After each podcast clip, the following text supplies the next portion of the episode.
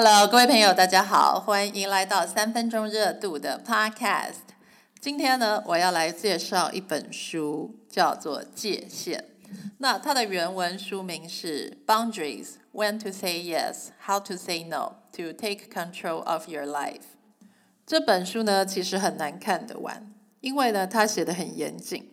那作者的观点论证呢，都解释的很具体，因此呢，字数也就很多。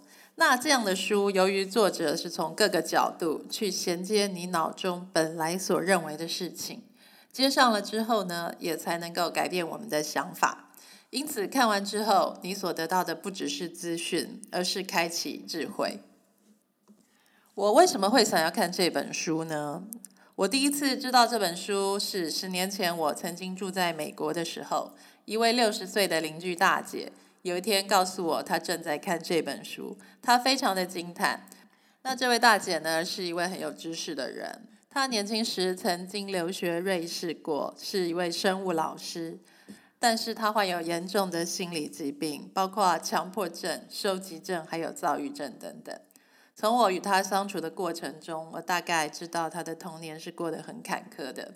爸爸是一位飞行员，但也因为心理疾病抛弃了四个孩子。他的妹妹也在他童年的时候自杀了。帮助这本书是由两位经验丰富的心理师所写，其中引用了不少的圣经内容。但你若不是基督徒，也很容易看得懂他在写什么。我想他引用圣经的意义，应该只是要让人知道，界限是每个人的权利，也是每个人生来就能够拥有的东西。那界限到底是什么呢？简单的说，就是人的心理疆界，或者说它是人际界限，应该更恰当。你来到这个世界上，生活在社会中，你的责任、你对他人的期待，还有你的控制权，从哪里开始，又是到哪里结束呢？而这个他人呢，包括了我们的家人、父母、小孩、老板或是同事。人际关系其实是我们身边最大的压力来源，但是多数人都不会承认这个事实。原因是，如果你是一个人际关系普遍不好的人，在某种程度上呢，也暗示着你是个不受欢迎或者是有问题的人。所以呢，我们多半会选择默默承受人际关系带来的压力。最简单的方式呢，就是把自己变成一个烂好人，不要与周围的人起冲突。表面上呢，我们不要拒绝别人的要求，也不要说出自己真正的想法。那这样看起来，我的人际关系也就还不错吧。我个人觉得最复杂的人际关系呢，第一是在家庭里，其次呢就是职场。科学家发现了人类的生存本能中，本身就包含了建造一个部落的意识。建立部落呢，是人生来就有的欲望之一。也就是让我们能够在群体中被认同和支持。当有外人侵犯我们的时候，会有同伴能够和我们一起抵抗。也就是任何一个人都会想要属于某一个团体，被这个团体认同、接受或是保护。而我们呢，也都会想要贡献这个团体，为团体做点事，让它变得更好。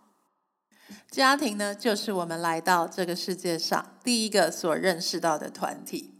我们想要在家庭中被认同与支持、被保护，知道自己是属于这个家庭的。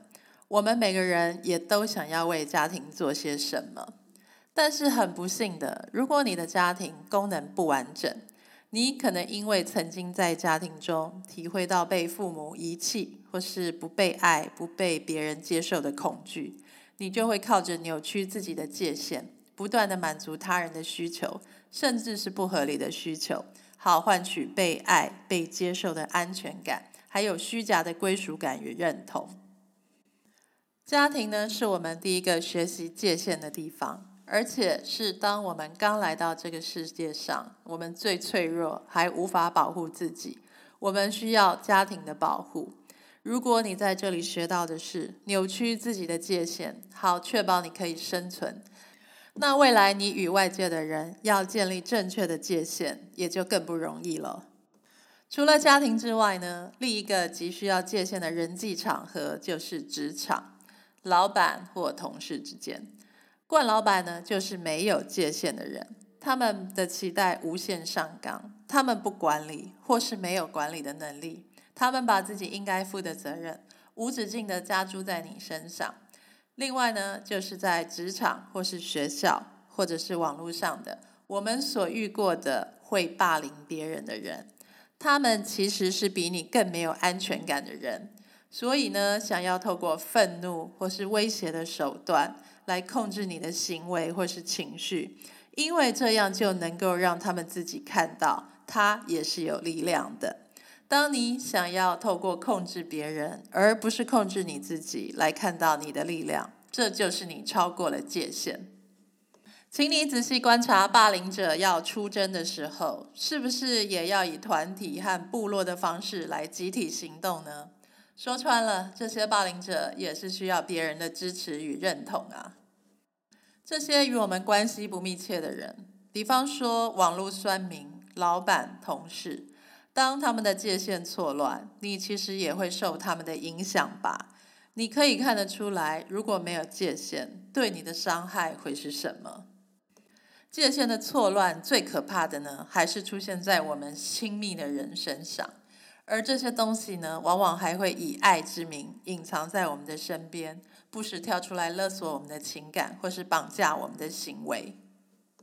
当别人不想要做某件事情的时候，我们就会跨越界限，要么控制他，要么是逼他们。或者呢，当我们自己无法忍受他人某种行为的时候，就会想要跨越界限去改变、影响、操控对方。像小孩不好好学才艺，我们就会生气，因为生气呢，就是通过恐惧来控制他人的手段，或者是威胁、贿赂，甚至是帮他写作业。无论如何呢，就是不要看到那个让你不舒服的表象就好了。你在乎最多的其实是小孩不学才艺，引发了你自己曾有的匮乏与自卑感。你在乎的是自己不舒服，而不是你小孩的感受，也不是才艺对他的意义。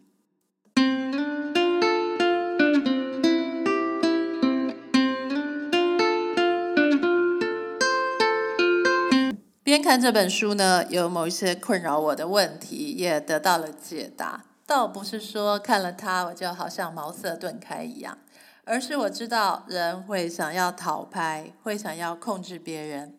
在作者看来呢，都是界限的错乱，而且呢，这是一种普遍的社会现象。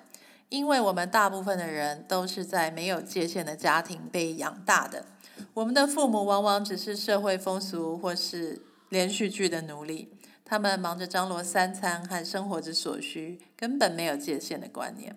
如果你小时候没有在正常的人际界限中成长，那你长大就不会知道这是什么东西。你也会继续这样养大你的小孩。那究竟有什么你今天就能够开始做的事情呢？首先是观察你自己，是不是常常为了维持表面的和平，而不断勉强自己做不合理或是你不想做的事呢？你心里明明干得要死，但是表面上还是好好好，或者你总是不断的加班，好让你从不管理的老板安全下庄呢？那你就是允许别人来逾越你的界限，让他们从你身上得到好处，而且还给他们奖励。这种情况会发生在职场、家人、伴侣、朋友之间。你会一直让别人从你身上得到好处，是因为你不敢画出界限，在界限内保护好你生命的资产，包括时间、心血和自由。你不敢对他人画出界限的原因，作者认为呢，有很大一部分是源于被抛弃的恐惧。这种恐惧通常是在童年形成的，因为童年时期我们只有唯一的支持者——父母。一旦从他们身上曾经感受过被遗弃的恐惧，你就很容易放弃自己的界限。你相信只有不断的满足他人的要求，你才会被喜欢，接着被爱，得到保护。另外呢，对于你从来不曾拥有的东西，你会更没有界限，只为了想要得到它。作者举了一个例子：从小未曾感受过父爱的女性，会特别容易掉入渣男的陷阱。你童年的遗憾已经发生，改变不了了。你唯一的出路呢，就是原谅，然后继续向前走，走向你的下一站。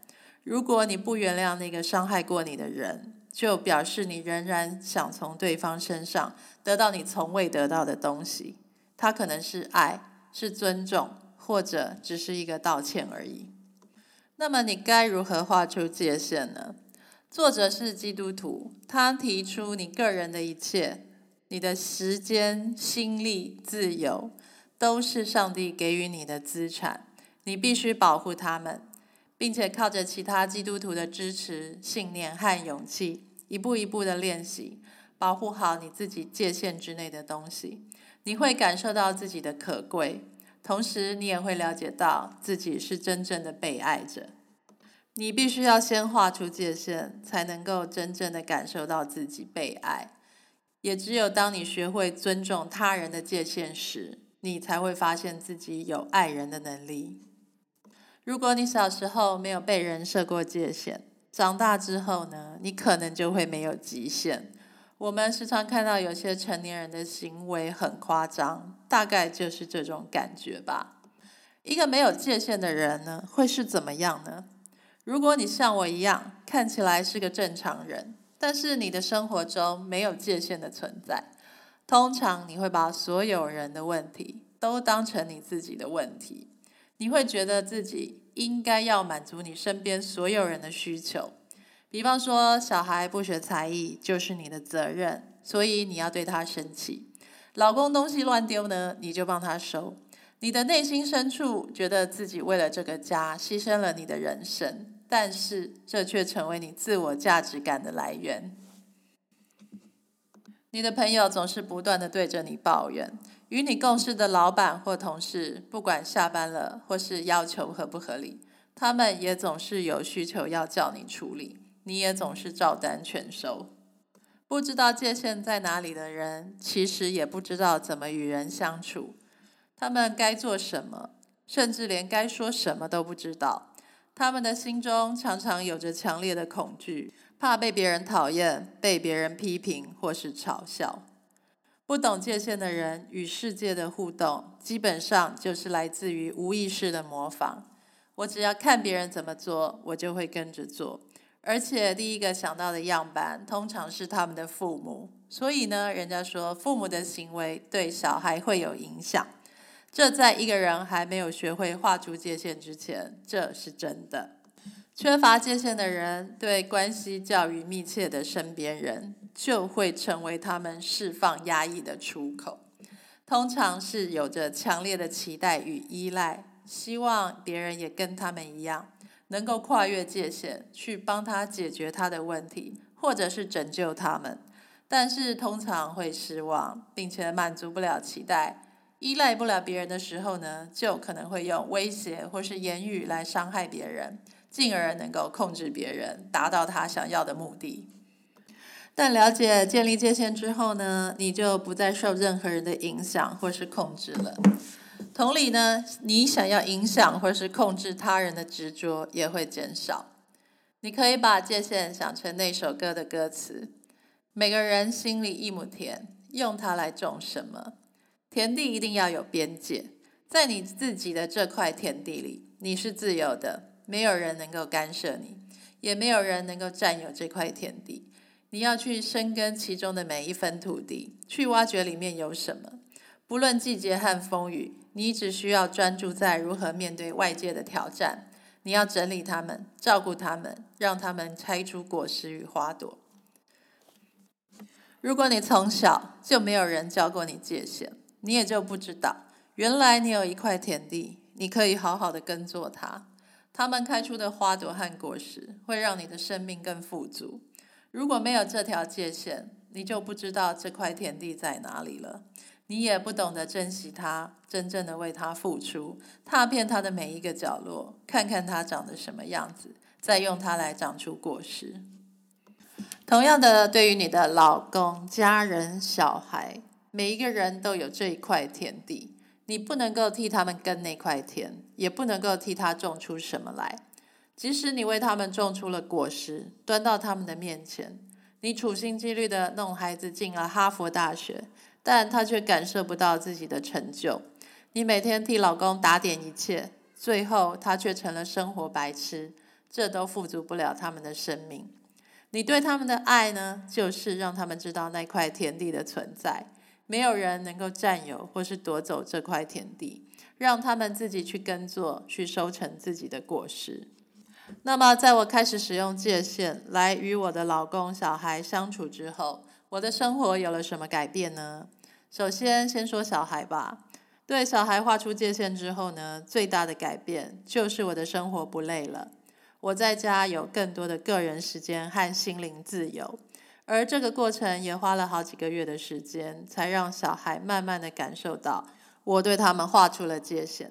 他们所能控制的范围，就是他们自己的行为、他们的时间，还有他们的房间，并不包括这个家的主导权。小孩也无法借由乱我，比方说哭或闹，或者是破坏我的计划，比方说不合作，来控制父母，好达到他们的目的。我改造我家的过程，都写在三分钟热度的界限教养手册里面。另外呢，使用界限和我老公相处，首先我要接受，我与我老公是两个不同的个体，我们会在一起是为了建立一个家庭。他对这个家的义务，并不包括拯救我的心灵、改写我的过去，甚至是创造我的未来。厘清了这条界限之后，我才发现他已经为我做了很多，包括他会帮忙做家事，他会给我钱，他还会照顾小孩。其实老公并没有那么的坏。虽然这个过程并不轻松，但是如果你发现你周围的人际关系总是不能够让你感受到被支持，或者是轻松，或是被提升的感觉，反而更常感受到的是强迫、不得不、快窒息、被勒索的压力，那我非常建议你可以读这本书。如果懒得读，也可以 follow 我的部落格，我会为你介绍更多相关的文章。